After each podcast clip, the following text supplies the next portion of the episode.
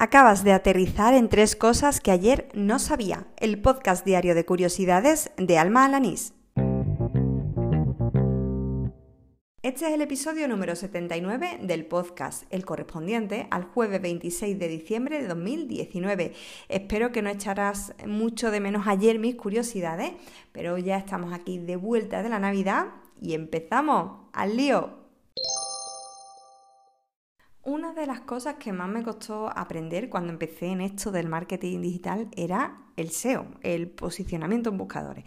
Y las veces que me ha tocado explicarlo cuando doy alguna clase, pues puedo ver esa misma confusión que yo sentí en las caras de, todo el grupo. Bueno, lo cierto es que hoy revisionando la última newsletter de Oriol Farré, pues descubro que existe un videojuego del tipo RGP para precisamente aprender los conceptos básicos del SEO. Su nombre es Technical SEO Guru y te lo dejo enlazado en las notas del programa. Uno de los oyentes más participativos que tiene este podcast, Alfonso Sánchez, ha vuelto y me ha pasado un hilo de lo más interesante. Su autor es el usuario J, evidentemente un usuario de Twitter, y profundiza en la historia de un libro de anatomía que podría considerarse maldito.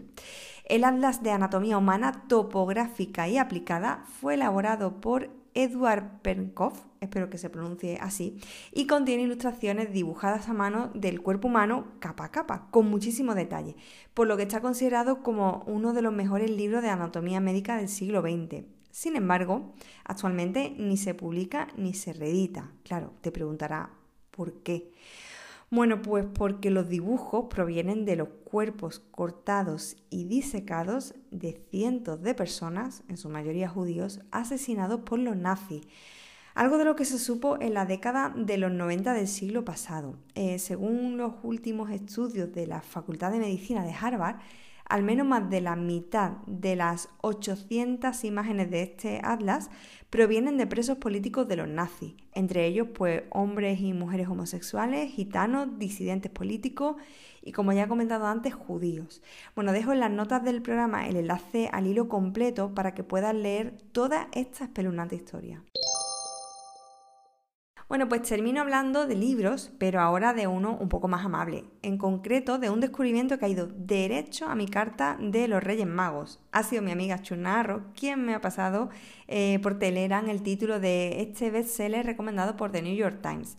El libro en cuestión se llama 365 días para ser más culto y recoge efectivamente, pues eso, 365 lecciones de unos 5 minutos más o menos para leer cada día.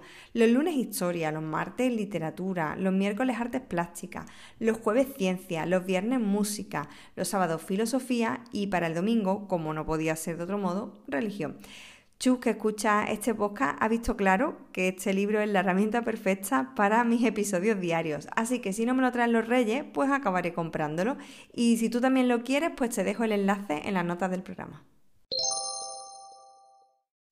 Y así termina el episodio número 79 de Tres Cosas que ayer no sabía, el del jueves 26 de diciembre de 2019. Gracias por haber estado aquí un día más, bueno, por oírme diaria o semanalmente, como tú elijas escuchar este podcast. Y gracias también a quienes dedican un minutito de su tiempo pues a dar un me gusta, a poner un comentario, escribir alguna review eh, de esto que hago cada día pues en alguna de las plataformas de podcasting, sobre todo en iVoox y en Apple Podcast. Bueno, la verdad es que me da muchísima alegría recibir esas cinco estrellas y por supuesto pues esto ayuda también a que otras personas descubran este programa. Además, si quieres comentarme algo de manera más directa, pues puedes hacerlo a través de Twitter. Yo creo que la vía más rápida. Me buscas por el usuario arroba almajefi y ahí puedes comentarte que puedes comentarme qué te parece este podcast. O como han hecho Alfonso Sánchez y también mi amiga Chus, mandarme alguna cosita curiosa que yo pueda comentar en estos episodios. De hecho, pues como ya han hecho en otras ocasiones otros amigos, también puedes mandarme algún audio y así te incluyo también en algún episodio. Bueno, pues nada más, te espero mañana viernes y no me falles, ¿eh? ¡Hala! ¡Con Dios!